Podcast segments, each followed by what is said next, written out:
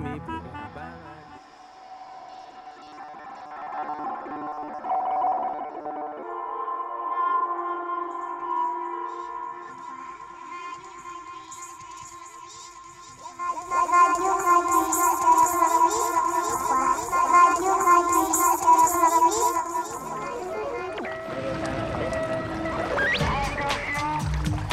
Le pouvoir possède la radio et la télévision. Eh bien, c'est maintenant le grand rendez-vous. Nous comptons sur la bonne volonté et sur la compréhension de tout le monde.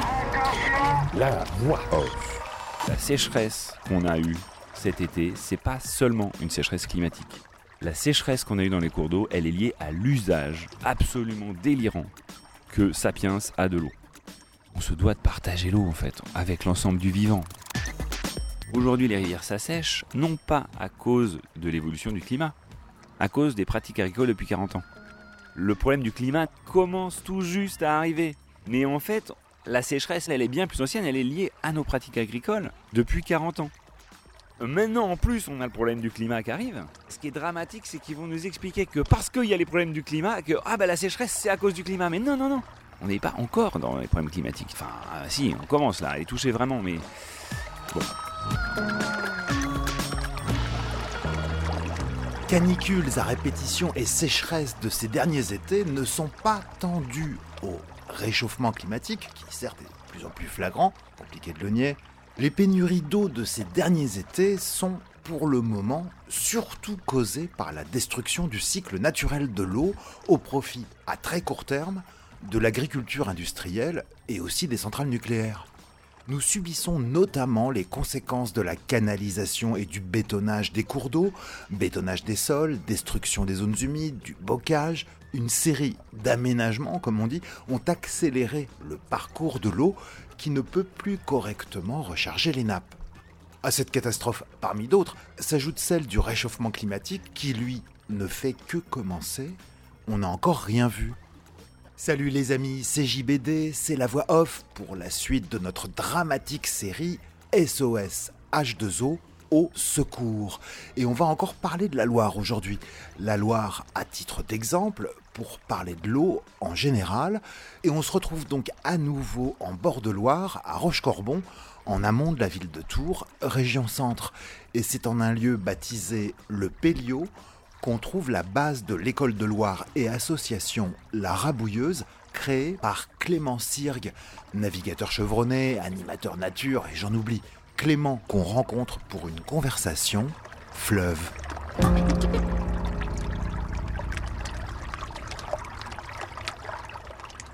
Salut Clément. Salut On se retrouve ici à cet endroit qui s'appelle le Péliot. C'est là où il y a la base de la Rabouilleuse, euh, cette école de Loire, association, où on apprend euh, non seulement à naviguer, mais où c'est un lieu de vie aussi, euh, bah, où on fait, où on échange, où on cogite, on prend du plaisir, où on apprend aussi à comprendre ce milieu particulier qu'est le fleuve, qu'est la Loire.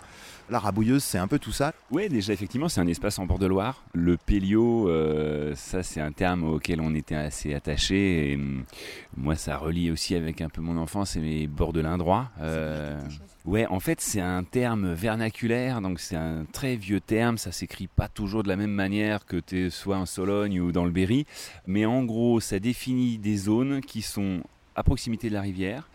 Avant même la Révolution, c'est très ancien, c'était des communaux.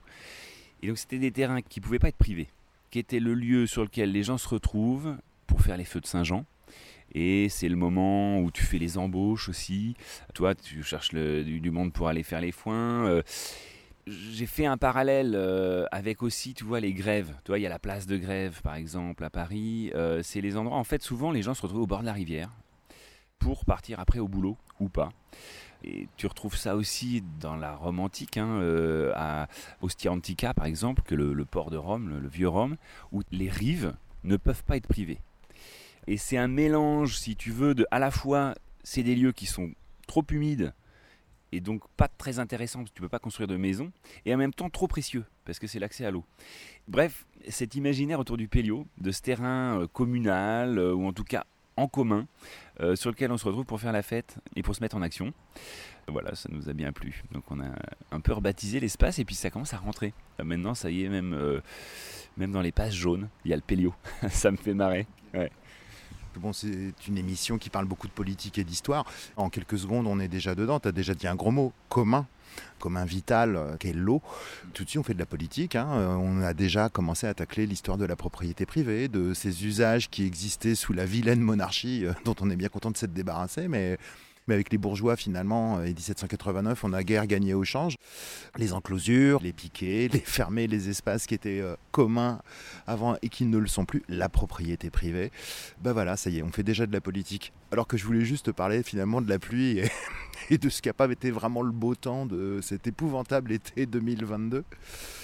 C'est aussi pour ça que je viens te voir aujourd'hui. On est dans cette série d'émissions autour de l'eau j'ai vécu un épouvantable été 2022. J'étais sur le pas de ma porte l'autre jour, là, c'était début novembre. Je me disais, oh là, merde, novembre, euh, la déprime au secours. euh. Et comme tous les ans, je me suis mis à calculer le, temps qui nous sépare de ce qu'on appelle les beaux jours.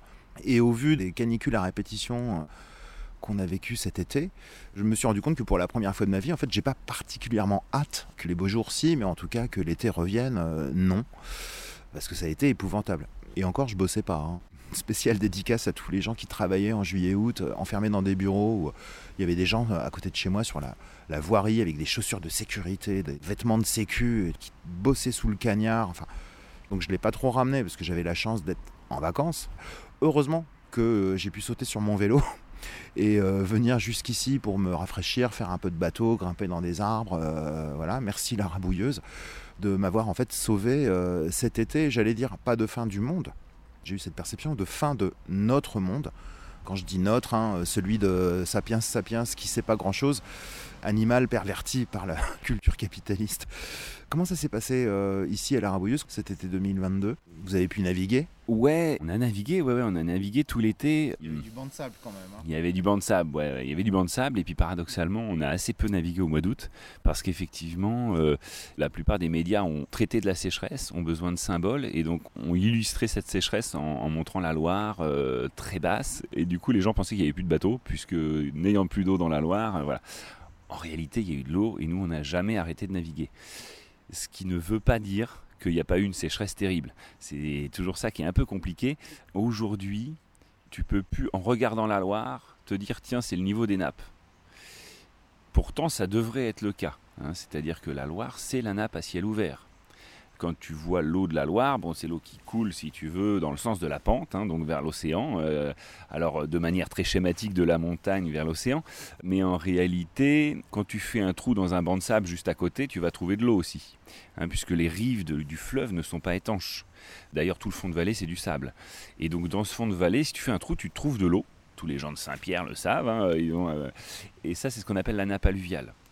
Puis si tu fais un trou dans le coteau, sur le plateau, quoi, tu vas trouver de l'eau aussi au bout d'un moment. Et là, c'est ce qu'on appelle la nappe phréatique. Et si tu veux, toute cette eau, que ce soit l'eau de la nappe phréatique, l'eau de la nappe alluviale ou l'eau de la Loire, c'est la même eau. C'est l'eau qui tombe du ciel et qui est retenue quelque part par une couche étanche. Donc il y a des connexions entre toutes ces nappes. C'est intéressant de les distinguer, mais ça reste quand même la même eau. Quand la Loire monte, elle va euh, déborder dans son lit majeur, s'il n'y avait pas l'élevé, mais bon voilà.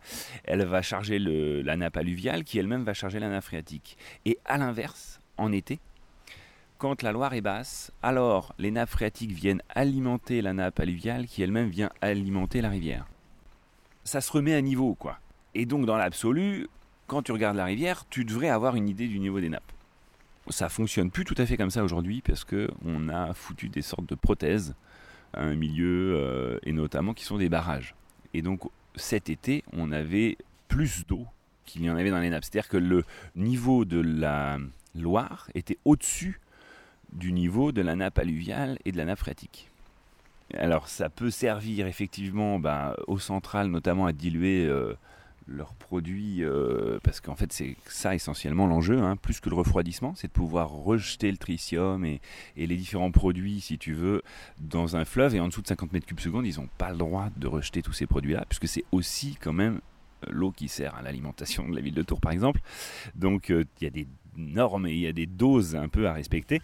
Bon, alors les normes, c'est eux qui les font, donc c'est toujours un peu compliqué. hein. C'était 60 mètres cubes, là ils ont eu une dérogation, ils sont descendus à 50 mètres cubes.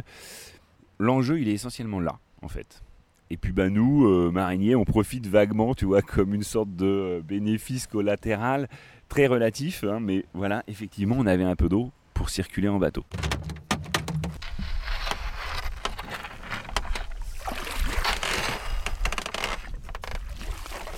Tout, Futreau, Gabar, euh, ces embarcations de Loire, ce sont des bateaux à fond plat, avec la plupart des bateaux qu'il y a à la rabouilleuse, quand on n'est pas trop chargé, on peut naviguer sur un tirant d'eau de 15 cm. Ouais, c'est ça. Enfin, sur les petits futreaux, là, on est sur du 15-20. Et puis sur la Sibylle ou la Rabouille, on est autour de 30-40. Donc c'est très peu d'eau, si tu veux, hein, effectivement. Donc on arrive à circuler. Peut-être qu'un jour, on pourra plus circuler. hein. C'est tout à fait euh, envisageable, vu en tout cas les directions euh, qu'on prend. Euh, le barrage, là, cette année, ça a été très très chaud. C'est-à-dire que euh, au mois de septembre, là, à une semaine près, le barrage pouvait plus alimenter. Et donc là, d'un coup, on tombait à 10 mètres cubes seconde. euh, C'était plus la même.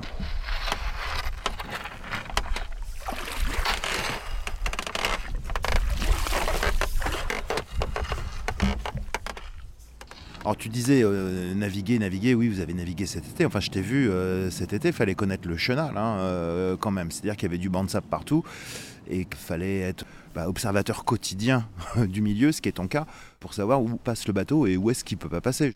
Quelqu'un qui sait pas, il s'ensable dans les 5 minutes. Oui, oui, oui, non, mais c'est clair qu'il y avait euh, très peu d'eau de toute façon cet été. Quand tu pars 3-4 jours, ben, euh, la première balade, t'es pas hyper à l'aise parce que, effectivement, si t'as pas un suivi quotidien des niveaux du passage, parce que ça bouge hein, toujours, t'as vite fait de te dire mince, où est-ce que je passe? Alors, le paradoxe, si tu veux, c'est que euh, normalement, donc s'il n'y avait pas ces barrages, probablement qu'on aurait pu traverser la Loire à pied sec. Alors, est-ce que c'est grave euh, ou pas? Oui et non.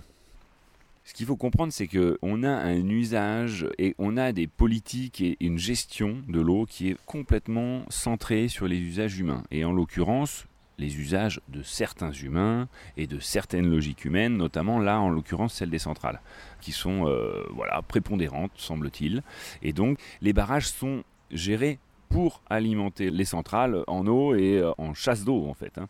C'est une chasse d'eau, c'est exactement le principe de la chasse d'eau. euh. Et donc il faut pouvoir tirer la chasse dès qu'on a foutu un peu de merde.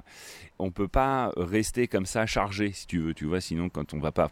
Bon bah pour les centrales c'est trois semaines. Toutes les trois semaines il n'y a pas une, une chasse d'eau, c'est compliqué. Donc euh, la gestion euh, qui est faite par les barrages, c'est de dire on va retenir l'eau euh, quand il y en a, l'hiver, et pour pouvoir la rejeter l'été. C'est exactement la même logique que celle des bassines, c'est-à-dire qu'il y a besoin comme ça de réguler. Quel gros mot, réguler. Il est paradoxal ce terme parce que en fait, euh, globalement, dans une assemblée, quand tu as quelqu'un qui va être un peu régulateur, tu te dis c'est plutôt une bonne chose, tu vois. C'est un mec qui va essayer, euh, voilà, que les gens s'entendent. Et là, c'est vraiment un mot pervers parce que, hum, en fait, la rivière, elle a besoin de monter et elle a besoin de descendre. Il y a des rythmes. En fait, notre Loire, hein, ce fleuve-là, parce que c'est pas comme ça sur toute la planète, si tu veux. Le- Les climats euh, sont divers et variés et les rivières sont multiples. Mais notre fleuve Loire, parce que son climat, parce que son bassin versant, parce que la géologie, c'est une rivière à marnage. C'est une rivière qui va monter l'hiver et qui va descendre l'été. Et c'est comme ça depuis des milliers d'années. Donc tout notre écosystème s'est adapté à ces variations. Et s'il n'y a plus ces variations, ça ne fonctionne pas. Et donc, si tu veux, il y a besoin de la crue et il y a besoin de l'étiage. C'est pas grave qu'il n'y ait pas d'eau l'été, au mois de septembre. Par contre, c'est un drame qu'il n'y ait pas d'eau au mois d'avril. Et le problème là des barrages, c'est qu'ils vont retenir l'eau au printemps et donc empêcher les montées d'eau, ce qui du coup a une énorme conséquence sur tous les migrateurs qui vont euh, pas avoir, si tu veux, assez d'eau pour remonter la rivière. Si tu veux, plus il y a d'eau, plus la colonne d'eau est, importante, plus ça sera facile de franchir les obstacles. Ça, tu peux l'observer, par exemple, tout l'été à la guinguette de Tours. Là, tu vois bien que sous le pont Wilson, il y a une sacrée marche. Si tu retournes sous ce pont en hiver, euh, à un moment où il y a beaucoup d'eau, tu vas voir que la marche, elle est effacée. C'est-à-dire qu'il y a tellement d'eau qu'en fait, bah, il n'y a plus de marche. Tu peux passer euh, avec un petit bateau à moteur sans problème. Et donc, il y a besoin de beaucoup d'eau l'hiver pour que les migrateurs passent. Et il va y avoir besoin de l'étiage l'été pour que les sternes posent leurs œufs sur les bancs de sable, par exemple. Donc ces variations sont essentielles. Et... Je pense à mes cours d'histoire géo de, de collégiens, euh, quand on t'apprend le Nil, les Égyptiens, les bienfaits de la crue, le limon, tout ça. Ouais, ouais, bien sûr, effectivement, hein, euh, le Nil va fonctionner de la même manière et c'est un des grands drames. Le, Jusqu'au barrage d'Assouan, quoi. Exactement, non, mais, et c'est assez marrant parce que tu vois, alors hier on était euh, avec la mission Val-de-Loire et il y a Roberto Epelé, président de SOS Loire Vivante et très structurante sur le fleuve puisque ça a été ce combat euh, très important autour des, barrages euh, dans les années 80.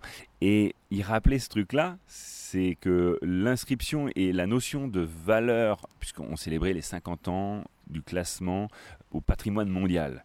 Alors pas de la Loire, hein, la Loire ça fait une vingtaine d'années, mais de manière générale le fait qu'il y a un ensemble de gens au niveau mondial qui est reconnu une valeur à un patrimoine.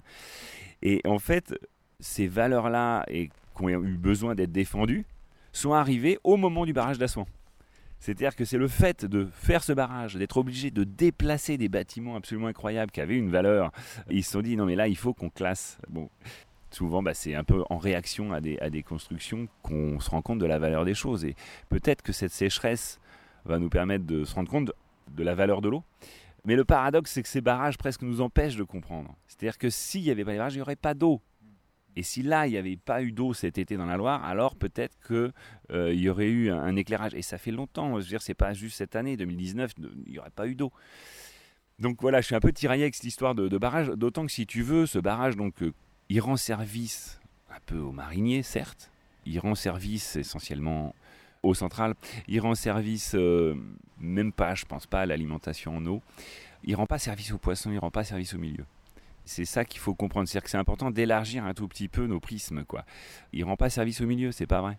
On a eu une altercation justement au comité de bassin cet été avec un gars qui nous disait oui, s'il n'y avait pas les barrages, vous feriez du bouche à bouche à vos poissons. Bah, rien de moins sûr, parce que les poissons, si tu veux, cet été, ils étaient dans les trous. Hein, le fond du lit, il n'est pas euh, linéaire, c'est pas une pente douce comme ça qui va vers l'océan. C'est plein de marches, c'est le fameux cul de grève. Euh, voilà, il y a des marches dans le fond de la rivière et puis il y a des trous à chaque fois qui a un point dur. Euh, ça va être un tronc d'arbre, un reste de, construction humaine, un duit, un épi, qui a un tas de cailloux. Il y, a, une concentration du courant qui va creuser et qui va faire un trou. Et les poissons, ils sont dans ces trous-là. Quand c'est la sécheresse comme cet été, les poissons, ils étaient tous dans les trous, à essayer de chercher un peu de fraîcheur. Et si l'eau avait été plus basse, il y aurait toujours eu ces trous. Par contre, il y aurait plus eu cette nappe d'eau en plein cagnard, tu vois, qui coule en plein soleil. La nappe d'eau aurait été plus basse et donc elle aurait coulé sous le sable. Tous ces grands bancs de sable, ils sont hyper importants, ils sont essentiels parce qu'en réalité, ils mettent à l'ombre l'eau. Il la filtre aussi. Donc euh, on aurait eu euh, dans ces trous-là tous les poissons, avec une eau qui arrive et qui a été fraîche, qui a coulé à l'ombre, qui a été filtrée et qui vient alimenter ces trous. Donc c'est pas certain que euh, ça ait été une cata. Et dans l'histoire du fleuve, c'est déjà arrivé. On sait qu'en 49, par exemple, il y avait 11 mètres cubes secondes à Gien. Donc les poissons étaient tous réfugiés dans des trous. Et en 50 ou en 51, il y avait du poisson. Et on pêchait du saumon et on pêchait des aloses parce que par contre l'hiver il y avait la crue. Donc en réalité voilà on a vite fait de s'arranger un peu euh, des situations et nous présenter des solutions humaines qui sont en réalité pas des solutions quoi. Enfin c'est probablement un peu plus complexe. Alors je suis pas en train de dire qu'il faudrait qu'il y ait moins d'eau dans la Loire évidemment. Hmm. Il est évident qu'il pourrait y avoir plus d'eau. Et là il y a un vrai sujet parce que en fait si tu veux la sécheresse qu'on a eue cet été c'est pas seulement une sécheresse climatique et ça, c'est quand même important de le rappeler. La sécheresse qu'on a eue dans les cours d'eau, elle est liée à l'usage absolument délirant que Sapiens a de l'eau. On est complètement dopé à la flotte et il va falloir absolument revoir nos manières de distribuer. En fait, on se doit de partager l'eau en fait avec l'ensemble du vivant. On n'y a pas intérêt, nous-mêmes, on n'y a pas intérêt à s'accaparer totalement l'eau et à priver l'ensemble du vivant, l'ensemble des plantes. Euh, l'ensemble des animaux, des chevreuils. Euh, voilà. On ne peut pas faire ça en fait. On n'a pas intérêt à le faire.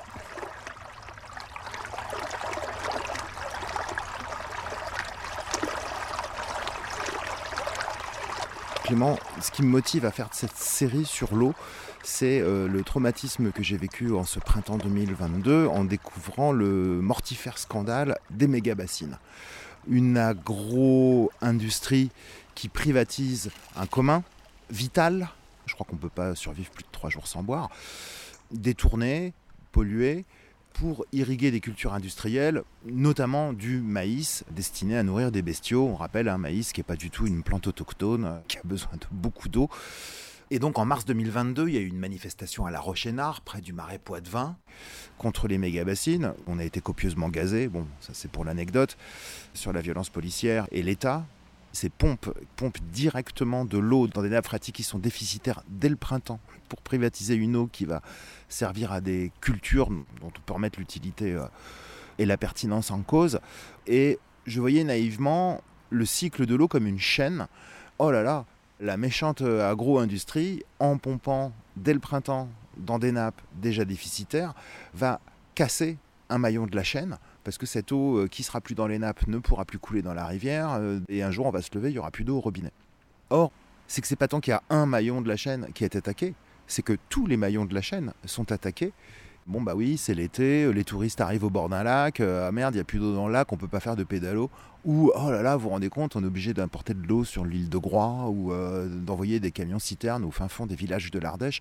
Mais ça, ce serait finalement qu'un des symptômes de tout le problème qui est global. Et ce qui est assez terrifiant, c'est que plus je m'intéresse à cette question, et plus je me rends compte que je sais rien, que c'est un merdier, toute la chaîne. Pour en revenir à ce que tu disais là à l'instant, il faut faire attention à la manière dont cette chose vitale est répartie et aussi à la façon dont elle circule. Tu parlais non seulement des méga-bassines, mais ça peut être aussi la même logique sur les barrages.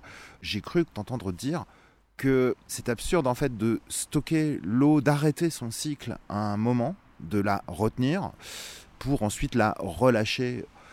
L'homme s'est acharné là pendant ce qu'on a appelé les soi-disant 30 glorieuses, qui seraient plutôt les 30 calamiteuses. On a transformé les cours d'eau et c'était l'un des rêves de l'ancien maire de Tours, Jean Royer, qui voulait faire de la Loire un canal. On a beaucoup accéléré le cycle de l'eau, son écoulement, parce que cultiver dans des terres trop humides, c'est pas bon pour avoir du rendement. Canalisation des cours d'eau, destruction des zones humides. C'est pas bon en fait de bloquer l'eau à un moment pour la relâcher plus tard. Il faut qu'elle circule, mais peut-être moins vite. Donc il y a déjà des solutions qui s'esquissent, hein. reméandrer les rivières, recréer des zones humides ou les retrouver, conserver celles qui nous restent.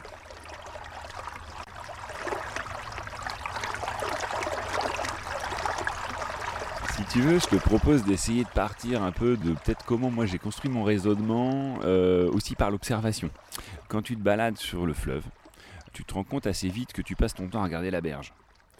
Que les oiseaux, et je demande aux gens, mais dites-moi où sont les oiseaux Et là, les gens se mettent à regarder le paysage et c'est très clair. Ils sont pas sur le banc de sable, ils sont pas au milieu de l'eau, ils sont juste à cette zone de limite entre l'eau et la terre. Ça, c'est ce qu'on appelle l'écotone. C'est la zone de rencontre entre deux écosystèmes qui, là, sont assez importants puisque c'est l'écosystème aquatique et l'écosystème terrestre. C'est cette zone de rencontre entre l'eau, la terre et le soleil. Et en fait, toute la vie, elle apparaît à cet endroit-là. Et effectivement, il est absolument essentiel d'avoir une attention sur ces zones-là, ces zones de rencontre. Ce qui est vrai là, à l'échelle de la rivière, une rivière, c'est pas seulement un couloir d'eau, c'est un couloir d'eau, deux couloirs de vie.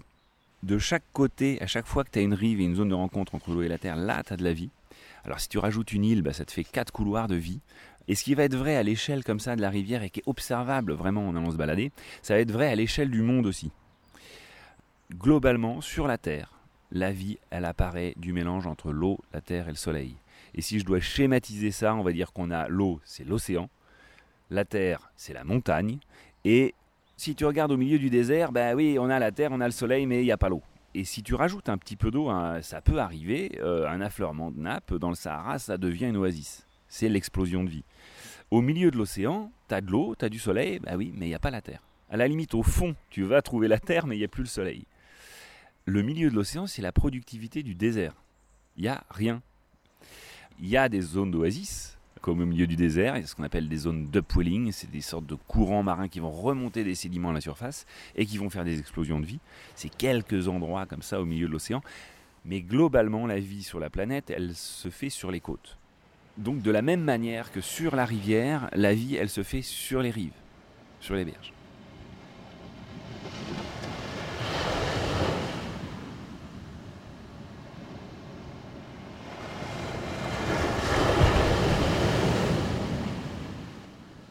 Alors qu'est-ce que c'est la côte? La côte, c'est cette zone donc de rencontre entre l'eau et la terre, mais il se trouve que par exemple ici à l'échelle de la planète, si tu veux, on est sur la côte. D'ailleurs, on parle d'un climat océanique qui est directement, immédiatement lié à ce mélange comme ça de ces deux milieux, de cet océan et de cette montagne. Et c'est ça le cycle de l'eau. Alors, c'est assez incroyable de comprendre à quel point cette matière est absolument fascinante. hein. L'eau, c'est l'exception qui fait la règle. Elle est capable, à nos températures terrestres, d'être solide, liquide et gazeuse. C'est le cas de tous les minéraux, il n'y a pas de problème. Sauf que euh, voilà, le sable, hein, il est rarement liquide, si tu veux, ou alors tu es dans une fonderie euh, de, verre. À nos températures terrestres, non. Il n'y a vraiment que l'eau qui est capable d'être solide, liquide et gazeuse, et qui du coup, elle va avoir cette compétence incroyable d'être mobile et de mettre en lien. C'est le moteur de notre écosystème. Le gasoil étant le soleil. D'accord? Le soleil va chauffer, va permettre l'évaporation. Et puis cette évaporation qui se fait au-dessus des océans, il faut savoir que l'essentiel de l'eau hein, qui s'évapore retombe dans l'océan. 99% de l'eau qui s'évapore au-dessus de la mer retombe dans la mer. Mais par des phénomènes climatiques qui sont liés à la rotation de la planète, euh, qui font des grands vents, on a une chance absolument incroyable euh, ici en Europe et en France, c'est qu'on a des vents régulièrement d'ouest. Ça, c'est le bonheur quand tu es marinier, parce qu'évidemment, c'est celui qui va te permettre de remonter le courant, mais c'est le bonheur aussi parce que c'est ces vents-là qui vont nous amener l'eau sur Terre. On a une chance incroyable, c'est pas le cas du tout au Sahel, par exemple. D'ailleurs, les marins, quand ils veulent traverser l'Atlantique, ils vont descendre au niveau des latitudes de la Mauritanie pour choper les alizés, pour traverser, parce que là, les alizés, c'est un vent qui va donc de l'est vers l'ouest. Donc, ce sont des vents d'est qui vont te faire traverser l'Atlantique. Ben, c'est une chance pour le Costa Rica, c'est un peu moins de bol pour la Mauritanie. C'est-à-dire qu'eux, ils voient bien les nuages monter au-dessus de l'océan, mais ils les voient partir de l'autre côté de l'Atlantique. Et c'est pour ça qu'on a le Sahara. Après, tu as le poteau noir quand tu es au niveau de l'équateur, et puis si tu descends encore, tu vas avoir la Namibie. La Namibie, c'est un banc de sable qui tombe dans la mer. L'eau, pareil, va traverser l'Atlantique et va aller au Brésil. Donc d'un côté, tu as la Namibie, un désert total, et de l'autre côté, tu as le géant mondial de l'eau, hein, le Brésil. Le, le cycle de l'eau, c'est parfois les nuages sont repoussés vers la Terre. Et donc on a cette chance-là en Europe d'avoir un peu plus de pénétration de l'océan sur la Terre. Tous ces nuages, c'est l'océan qui est en train d'aller vers, la- Terre. Ça, c'est un premier élément. Voilà, les, les- les nuages avancent, et puis quand ils rencontrent la Terre, ils vont être obligés de monter en altitude.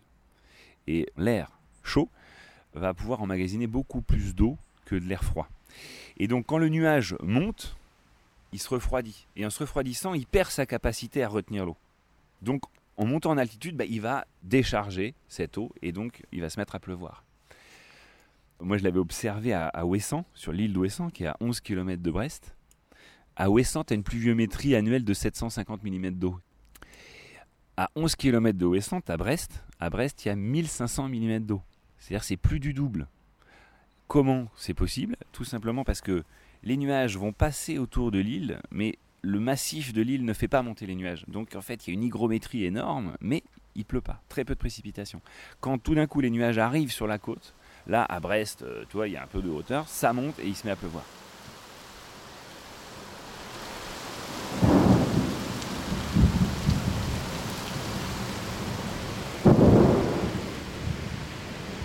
Admettons que donc cette eau arrive sur le territoire et alors là tu te rends compte que la France c'est quand même euh, un jardin de cocagne hein, euh, en termes d'eau c'est énormément irrigué puisque c'est vachement bien foutu. On a des montagnes tout autour les Alpes les Pyrénées euh, le Jura. Et puis on a en plus au cœur du territoire le massif central. Donc on va avoir des nuages qui vont arriver qui vont petit à petit monter et à chaque fois que ça monte hop ça décharge de l'eau et puis ça arrive sur le massif central et là pouf, ça décharge de l'eau sur la Corrèze alors évidemment, quand tu arrives de l'autre côté dans les Cévennes, bon, c'est un peu, les nuages sont bien déchargés. Mais ensuite, ils vont arriver sur les Alpes. Et là, ça monte encore. Et donc, on a vraiment différents tremplins comme ça, différents. C'est une sorte de rampe. Ça monte et hop, et à chaque fois, ça décharge. On a des châteaux d'eau parce que la montagne, c'est véritablement un château d'eau. Ça va être vraiment la même fonctionnalité, c'est-à-dire que ça va faire monter euh, l'eau et ensuite, avec la gravité et la pente, ça va réirriguer tout le territoire. Ça, déjà, c'est quand même intéressant de se rendre compte de la situation absolument exceptionnelle en fait. Enfin, comprendre à quel point on a un territoire qui est précieux et que tout ça, ça fonctionne, mais ça fonctionne parce qu'il y a un ensemble d'éléments, euh, de, de hasard, euh, qui font que ça fonctionne plutôt bien. Ensuite, quelles vont être les fonctions de cette eau là qui vont ensuite donc descendre de la montagne vers la mer Il y a plein de fonctions, mais c'est intéressant de prendre de la hauteur. Repartons des bassines. Je voulais pas te couper, mais euh, tu disais voilà, ça fonctionne, ça a fonctionné plutôt bien. Ce depuis des milliers d'années.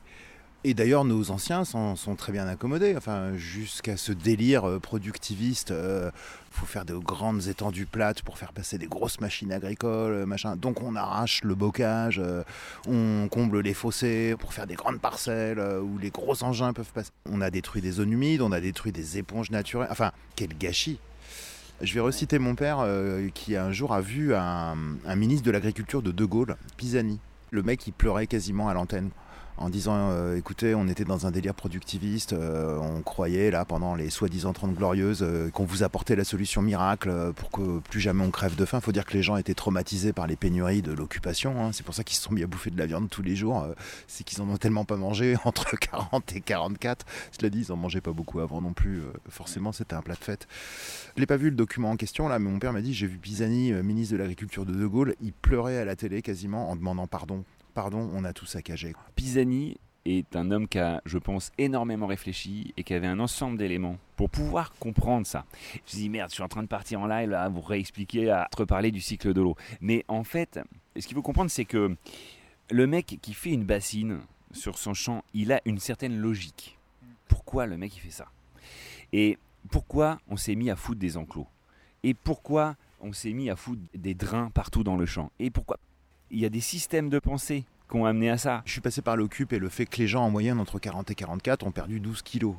Et les tickets de rationnement ont duré en France jusqu'en quasiment l'orée des années 50. Euh, Donc euh, il y a eu cette frénésie de consommation et notamment de consommation de viande pour oublier les années noires, pour se donner un sentiment d'opulence. Donc voilà, quand tu parles de raisons, de logique économique, mais aussi de traumatismes euh, nationaux, pénurie, euh, crever de faim, euh, ça a engendré des comportements, des logiques, entre guillemets. D'ailleurs, c'est ce que certains exploitants de l'agro-industrie peuvent dire. euh, nous, on nourrit le monde. On bouffe trop de viande, quoi. Dans les années 30, les gens mangeaient pas tant que ça. Je reviens à, à nos bassines, ces bassins de rétention d'eau qui devient privée alors qu'elle était commune euh, juste avant. Essentiellement, c'est pourquoi? C'est pour irriguer du maïs destiné à nourrir des bestiaux qui vont être transformés euh, globalement en hamburgers. Est-ce qu'on a besoin de bouffer hein, euh, de la viande tous les jours? Non. C'est évident qu'il faut retravailler notre rapport à la viande. Vraiment, je, je- je pense que la viande et l'élevage est à la fois le problème et la solution.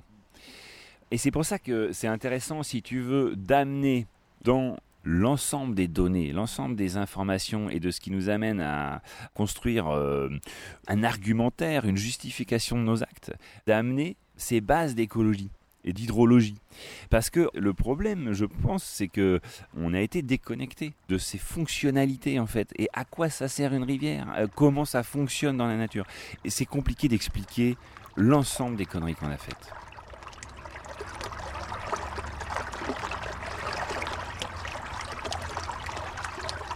Rapidement, j'essaye de balayer les quatre grandes dimensions de la rivière. Parce que, si tu veux, pour moi, c'est important, plutôt que d'expliquer ce qui va pas, d'expliquer comment ça fonctionne dans la nature. Donc revenir à ma question, pourquoi est-ce que c'est pas bon d'arrêter le cycle de l'eau à un moment, Voilà. soit en la stockant Exactement. derrière un barrage, soit dans une méga bassine ou autre? Plutôt que de dire c'est mal de faire ça, comprenons comment ça fonctionne dans la nature et quand tu te rends compte de comment c'est bien foutu, alors tu te dis ben non, ben évidemment qu'on va pas aller toucher à ça. Et à la rabouille, moi je m'évertue à ça et juste présenter le miracle quand même de cette organisation de, l'écosystème.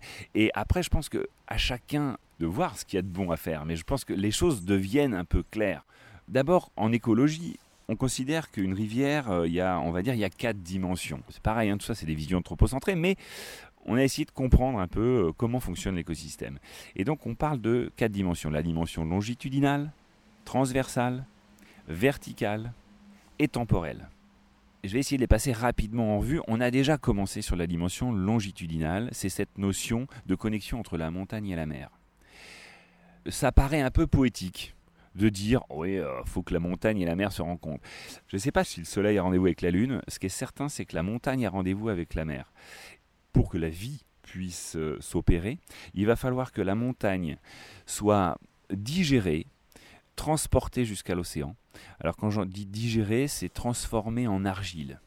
Hein, puisque en gros, quand tu parles juste des minerais, hein, de la roche, on va parler d'abord bon, des, gros blocs de roche que tu en montagne qui vont être fissurés avec le gel, qui vont euh, se fracasser, qui vont euh, être embarqués en, plusieurs gros cailloux, qui vont eux-mêmes devenir des graviers, qui vont embarquer par la rivière devenir petit à petit du sable. Et puis ce sable va être transformé, affiné encore en limon, pour finir en argile c'est absolument essentiel que euh, cette montagne devienne de l'argile. En tout cas, elle, est plus digeste quand elle devient de l'argile. Et elle devient argile au niveau des estuaires, à peu près. À cet endroit-là, tu vas avoir la rencontre entre l'eau, l'argile et le soleil. Et donc la vie apparaît dans les estuaires. Ce qu'il faut comprendre, c'est que cette rivière, elle a une fonction principale qui est de nourrir l'océan. Quand je te parlais des prismes et des regards, tu vois, et il y a un petit parallèle avec le mec qui fait des bassines. Le mec qui fait des bassines, il dit Moi, j'ai besoin d'eau pour faire mon maïs. Le mec qui gère la politique de l'eau au niveau de la métropole de Tours, il dit Moi, j'ai besoin de l'eau pour euh, nourrir ma population. Et si tu prends encore un peu de recul, tu dis Non, attends, euh, la rivière, elle sert pas seulement à faire pousser du maïs ou à nourrir euh, la population tourangelle en eau, elle sert aussi à nourrir l'océan. Et tout dépend des prismes auxquels tu prends les choses.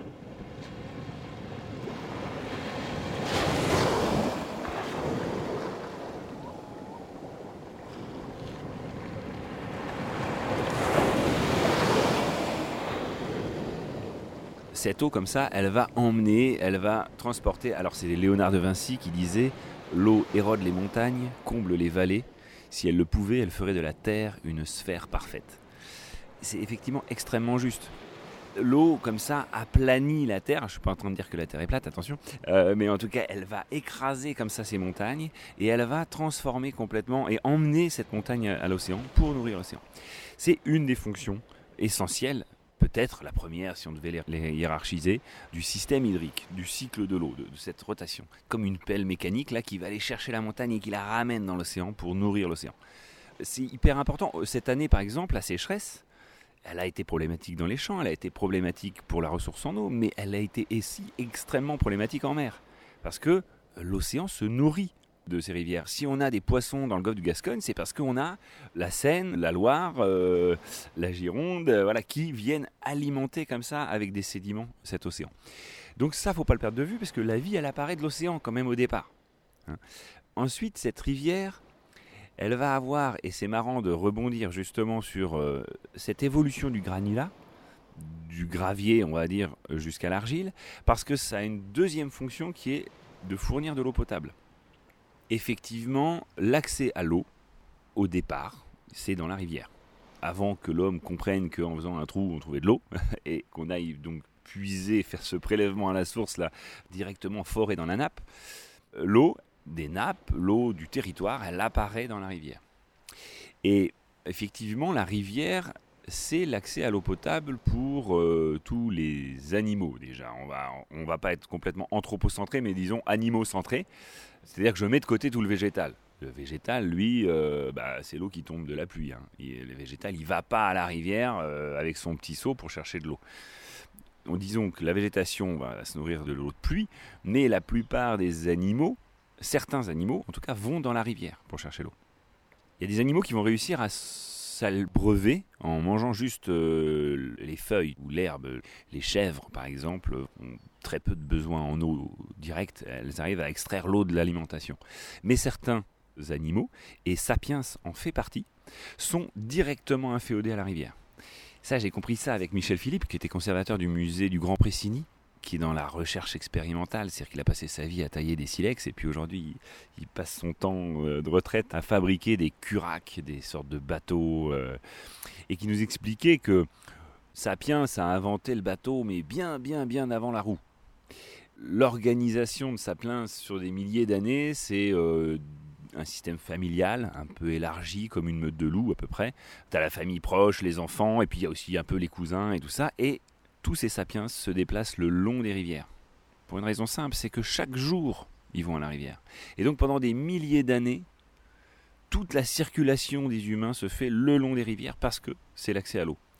Et donc, si tu veux, c'est le cas pour Sapiens, mais c'est le cas pour aussi tout un tas d'animaux qui vont aller dans la rivière pour boire de l'eau potable. Il faut savoir qu'on a des engagements européens hein, aujourd'hui, euh, notamment une directive cadre sur l'eau, qui est censée aboutir au bon état écologique des fleuves en 2015. Qu'est-ce que c'est le bon état écologique? Ben, C'est de l'eau potable. Si l'eau elle n'est pas potable, ça veut dire qu'elle n'est pas en bon état, puisque euh, l'homme a besoin d'eau potable déjà, mais l'ensemble des autres animaux ont besoin d'eau potable. Il n'y a plus que l'homme qui boit de l'eau potable aujourd'hui. Il n'y a que l'homme qui fait des forages, qui fait des châteaux d'eau. Les animaux, pour boire, ils vont à la rivière. Et donc, la rivière, elle, elle se doit de produire de l'eau potable. Et pour ça, elle va mettre en place un filtre qui évolue petit à petit de la source jusqu'à l'estuaire. Quand l'eau sort de terre, a priori, elle est pure. Mais à fur et à mesure qu'elle s'éloigne de la source, il va y avoir de plus en plus de kilomètres linéaires de berges, d'arrivée de matière organique, de nourriture, mais aussi de pollution.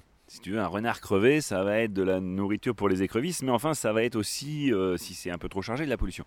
Et donc, petit à petit, à fur et à mesure qu'on s'éloigne de cette source, on va avoir une évolution du substrat, du granulat, qui va passer du gravier au sable, au limon, aux argiles, et qui sont des filtres de plus en plus performants petit à petit, euh, le gravier va filtrer un peu, mais le sable de manière beaucoup plus performante. Et le meilleur filtre, ça va être l'argile qui est extrêmement fin.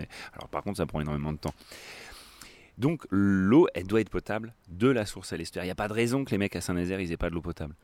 Et d'ailleurs, quand on a alors euh, le petit bout du reste de marais Poitevin qui nous reste, avec donc ces grands marécages qui vont fournir de l'eau potable, on va trouver notamment de la loutre on a de la loutre dans le marais Poitevin. Donc on en a dans les petites rivières à truites de Creuse, mais on en a aussi jusqu'à l'aval pour peu qu'on ait su préserver cette dynamique, ce fonctionnement en fait de l'écosystème. Et là on se dit mais waouh quoi Waouh, comment qu'ils ont quand même. Alors, je sais pas, moi, euh, Gaïa, euh, le grand ordonnateur, je sais pas qui c'est qui est à la manœuvre là, mais franchement, ça a été fait d'une manière tellement maligne et tellement optimale. L'intelligence de la vie, c'est euh, un truc qui régulièrement me fait douter de la non-existence de Dieu. Ouais, c'est non mais c'est scotchant, c'est scotchant. C'est bien foutu la nature. C'est incroyablement bien foutu. Et si tu veux, il n'y a jamais une chose qui ne sert qu'à une chose. Tout sert à plein de choses. Et je pense qu'il y a une vraie leçon à apprendre, nous, là, en tant que sapiens, n'ayons pas des visions trop serrées. C'est exactement le problème, pour revenir, un des exemples plus concrets peut-être, mais toi, le problème des, aujourd'hui de certains paysans, hein, de, certains modèles agricoles, c'est que les mecs, ils ont la sensation qu'ils ont un bout de terrain pour produire de la bouffe. Mais ce bout de terrain-là, il ne produit pas que de la bouffe. Il produit aussi de l'eau potable. Parce que ce bout de terrain, il va recevoir, c'est un réceptacle de notre climat et de notre pluie. Et donc selon les pratiques agricoles, la végétalisation ou le labour, euh, le drainage, on va avoir un terrain qui va pouvoir produire de la nourriture, mais aussi produire de l'eau. Et c'est quand même absolument essentiel. Alors quand je dis produire, évidemment, l'eau, on la produit pas, mais je veux dire, on va pouvoir accueillir l'eau, la faire descendre dans les nappes, la protéger, parce que les nappes, c'est la seule manière de protéger l'eau et de la stocker. Je veux dire, on ne stocke pas de l'eau au soleil, c'est une évidence, mais c'est tellement fou d'imaginer stocker l'eau en plein cagnard. On voit bien les développements de bactéries, euh, les trucs qui sont. L'eau, elle est dégueulasse. Moi, j'attends qu'ils organisent des concours de pêche dans leur bassine. Il n'y a pas un poisson qui peut vivre là-dedans, c'est transformé. C'est tellement un mauvais usage du monde. Puis dans les bassines, elles s'évaporent pour faire des nuages dont on ne sait pas trop où ils retombent non plus. Et bien sûr, et pour revenir, si tu veux, à cette notion de circulation, si on veut avoir une terre productive de vie, la seule manière de le faire, c'est qu'il y ait des zones de mélange entre l'eau, la terre et le soleil. C'est là que c'est productif. Le truc, c'est qu'en plus, si tu veux, c'est paradoxal, c'est qu'ils ont l'impression d'être productifs. Mais non C'est-à-dire, quand tu ne produis que de la bouffe, t'es pas très productif sur un champ. Sur un champ, tu es productif quand tu arrives à produire et de la bouffe, et des paysages, et de l'eau, et de la biodiversité. Alors là, tu es productif. C'est en ça que je veux dire les modèles et là euh, effectivement on se confronte à des modèles qui voilà entre des modèles de l'agriculture biologique euh, de cette dimension on va dire plus paysanne avec une complexité une vision un tout petit peu holistique, un peu globale de l'écosystème, ou alors une vision complètement euh, réduite en fait, complètement serrée, quoi. De, c'est pas du front un peu. Tu te dis mais c'est pas possible. Alors évidemment qu'il y a tout un tas de raisons, qu'il y a des pressions, qu'il y a des endettements, qu'il y a tout ça, mais on a chacun nos problèmes. Mais l'humanité, quoi, l'ensemble des, des gens, des penseurs, on, on se doit quand même d'être un peu plus malin que ça, quoi, et un peu plus surtout consciencieux de notre milieu. L'autre fois, j'ai vu une conférence là, et le mec il nous dit euh, l'eau doit servir à payer l'eau. Et ça choque personne, quoi. Le mec, il explique ça, et bah oui, on était sur les réseaux d'eau, euh, et donc le fait que tu l'eau euh, au robinet, bah, ça va permettre de payer l'épuration. Ça veut dire que les gens qui n'ont pas l'argent de payer l'eau n'auront pas l'eau. On peut se dire, ouais, mais bon, c'est des flemmards. Il y a plein de justifications plus ou moins insupportables pour imaginer que certains n'aient pas les moyens de se payer l'eau. Mais quand on pense à un chevreuil, un chevreuil ne sera jamais solvable. Donc à partir du moment où on imagine que l'eau doit être un bien qui doit être financé, alors ça veut dire qu'on est prêt à s'accaparer l'eau de manière euh, voilà complètement anthropocentrée, c'est-à-dire à priver l'ensemble du vivant de l'eau. Et là, ça ne marche plus. Donc on se rend bien compte que cette logique euh, capitaliste hein, euh, de ressources se confronte à une limite tout simplement qui est celle de la vie et de notre vie. Il y a un, éducateur environnement qui s'appelle Joseph Cornell qui dit un truc qui est tellement juste. Il dit en se rapprochant de la nature, on se rend compte que l'objet de notre propre étude n'est pas la nature en soi, mais la vie notre propre nature. Il a tout dit. Moi, je défends pas la nature parce que je suis quelqu'un d'altruiste. Je défends la nature parce que j'ai compris à quel point je fais corps. Toi, ce slogan, nous sommes la nature qui se défend, mais évidemment qu'il faut comprendre à quel point on est cet écosystème-là. Quand tu mets de côté, quand tu bouleverses ces cycles-là, c'est des bouleversements qui nous touchent, forcément, qui nous touchent dans nos corps. Bah, c'est un peu dommage, ça fonctionne tellement bien c'est tous ces aménagements-là qu'on imagine être des progrès. Pour reprendre l'exemple du barrage, le barrage c'est une prothèse, mais tu vas pas demander à un mec cassé de jambes de lui couper une jambe pour lui mettre une prothèse. Putain, il a ses deux jambes, laisse-le courir. Le cycle de l'eau, c'est une fonctionnalité qui est tellement bien foutue, qui est tellement euh, merveilleuse. Et il y a eu un usage globalement du monde par nos anciens qui est hyper fine, tu vois, pour parler de ces divers usages. Le fond de vallée, un fond de vallée. C'est une station d'épuration quand tu vois une île avec euh, du sable, du gravier, des carex, des joncs, c'est ni plus ni moins une station d'épuration, là les stations high-tech, euh, la phytoépuration, c'est ni plus ni moins un fond de vallée reconstitué. Alors les anciens, dans ce fond de vallée, ils allaient mettre des bêtes à pâturer. Mais c'est malin. Et là, il y a du sens à faire de l'élevage. Il n'y a que de l'herbe qui pousse. Tu peux pas vraiment en faire du céréal. Eh ben, mets des bêtes.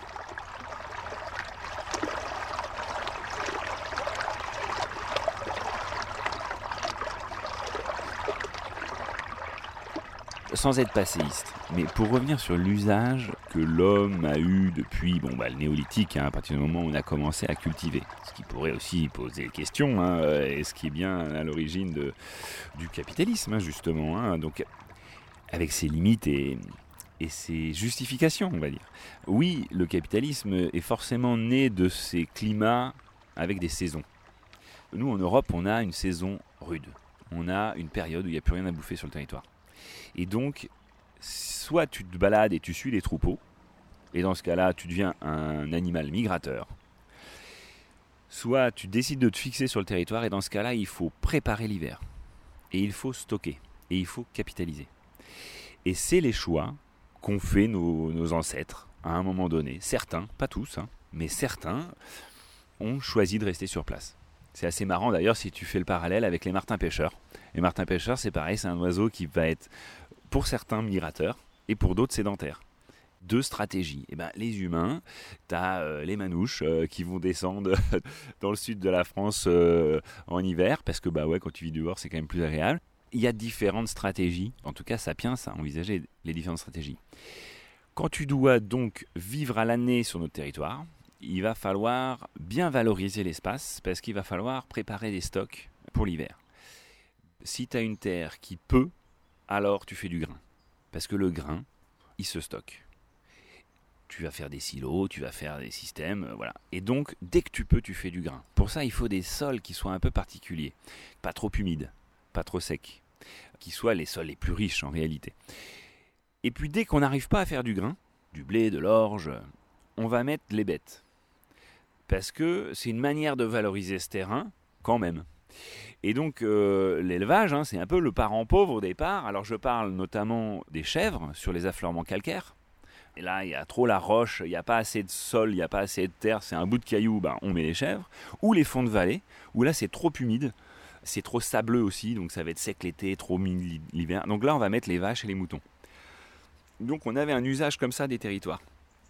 Et puis, euh, il y a eu cette logique de dire, mais non, mais euh, grâce à la technique, on va pouvoir faire plus de grains. Oui, parce qu'on a dit ce qui avait de la valeur, c'est le grain. Tu peux le stocker, le capitaliser, tu peux attendre que les gens aient faim avant de vendre, parce que c'est quand même ça hein, le principe des coopératives, hein, c'est d'attendre que le blé monte avant de le vendre. C'est plus facile à stocker que des bêtes, parce que les bêtes, tu peux les flinguer, les foutre au congèle, mais c'est compliqué, tu vois. Euh, et si tu attends trop, ben, elle risque de maigrir, faut continuer à la nourrir. Enfin, tu vois, c'est pas le même système. Tu peux moins bien capitaliser sur la viande. Donc, euh, on fait dès qu'on peut du blé. Comment on fait ça On va gagner sur ces zones humides, notamment, en drainant, en séchant ces zones humides, et en se disant, ben, c'est pas grave, on va taper dans la nappe pour remettre juste ce qu'il faut d'eau. Et ça fonctionne. les mecs, ils ont mais explosé les quintaux. C'est-à-dire qu'ils avaient des zones de prairie où ils produisaient vaguement de la vache, euh, toi et du mouton, et là, ils arrivent à faire du blé. Il n'y a pas de problème. Ils font du blé. Hein. Le problème, c'est que, bah oui, mais si tu vires les zones humides, ces zones humides dans lesquelles on faisait des vaches, c'était pas seulement pour faire des vaches. C'était des zones de station d'épuration, c'était des puits de captation du CO2 aussi d'ailleurs, hein, aujourd'hui ça...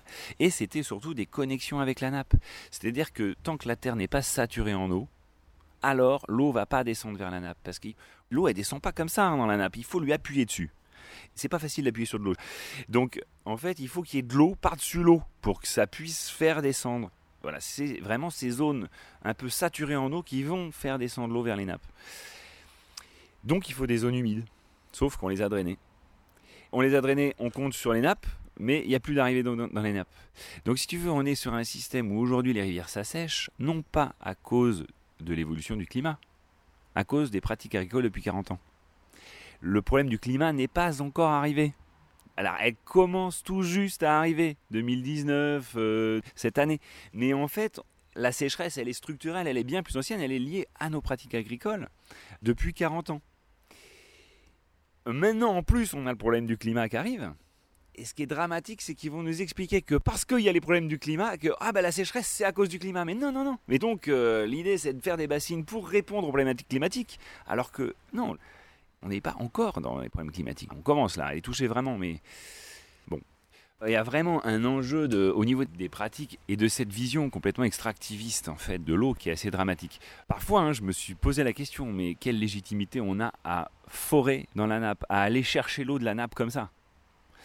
Quand on y va avec un, seau, bon là ça va, tu vois, on est raisonnable. dès qu'on est avec des moteurs et des machines, là on a des capacités qui dépassent euh, l'entendement, qui dépassent la capacité de tolérance des écosystèmes normalement, si on va pas forer dans la nappe, ça ne veut pas dire que c'est de l'eau perdue, parce que cette eau, elle va couler et elle va arriver dans la rivière. Donc, euh, moi, je trouve que c'est bien de préserver ces rivières, parce que ces rivières, la Loire a fortiori, mais euh, c'est un espace collectif, un collectif élargi.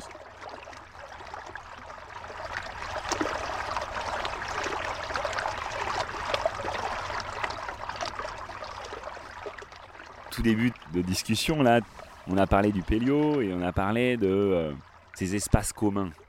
À force de naviguer sur ce fleuve, euh, j'ai compris à quel point le fait d'avoir un espace comme ça, qui appartient à tout le monde et à personne, qui nous appartient à tous, sapiens, mais aussi autre que sapiens, si tu veux, cette logique-là, elle amène à habiter ensemble le territoire.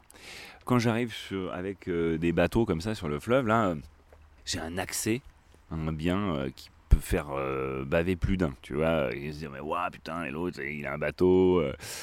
Nous, l'association, on vit, on, exploite économiquement euh, le fait de pouvoir être usagé de, cet espace-là. Il faut être un peu fin quand tu veux exploiter un espace commun. Je suis pas chez moi ici. Je suis pas chez moi sur le fleuve. Je suis chez nous. Et donc je ne peux pas me permettre d'être un sagouin. Je suis obligé d'être dans un respect d'abord du regard. Je suis pas censé heurter euh, le regard des autres humains, mais aussi du castor. ça, m'oblige à envisager des actions et, une manière d'habiter le territoire qui soit acceptable de mon point de vue. Hein. C'est l'idée que je me fais, mais je, m'efforce d'être acceptable.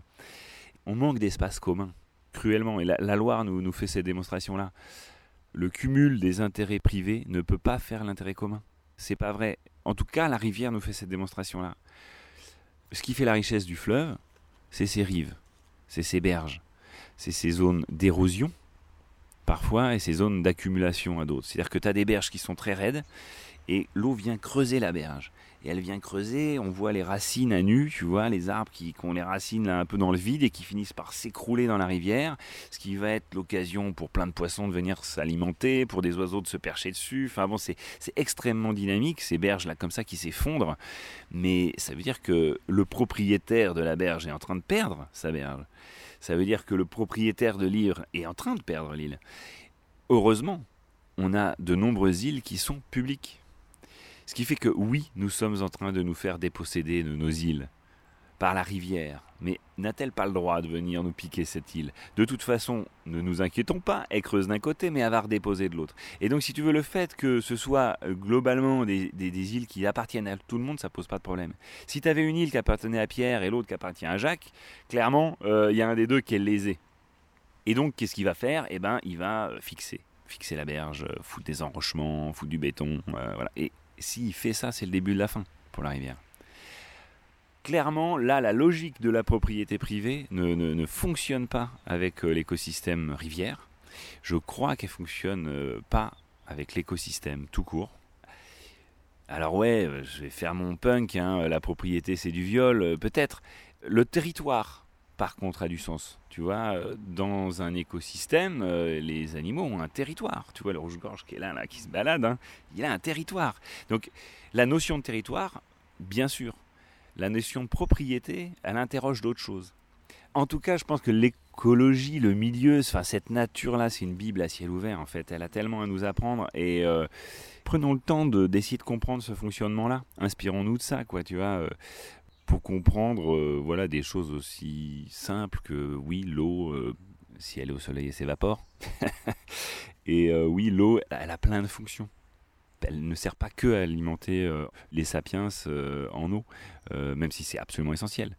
Tout ça, ça a été réfléchi. Globalement. L'agence de l'eau hein, a hiérarchisé hein, les besoins, donc avec une vision un peu anthropocentrée évidemment quand même, mais c'est-à-dire qu'ils considèrent que la première fonction de l'eau, hein, ils considèrent que c'est l'alimentation en eau pour les hommes. La deuxième fonction, c'est les écosystèmes.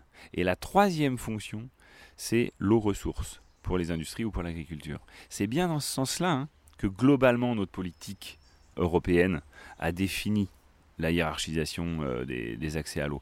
Donc euh, on ressasse hein, toutes ces réflexions-là, elles, elles existent depuis longtemps.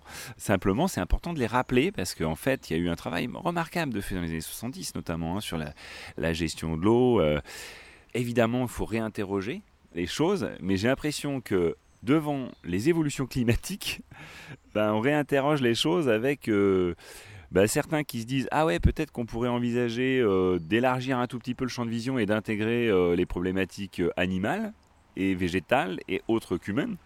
Et puis tu en as d'autres qui vont dire ah maintenant il faut réinterroger la problématique d'un point de vue agricole quoi ou industriel ou voilà. Je sais pas si c'est très clair.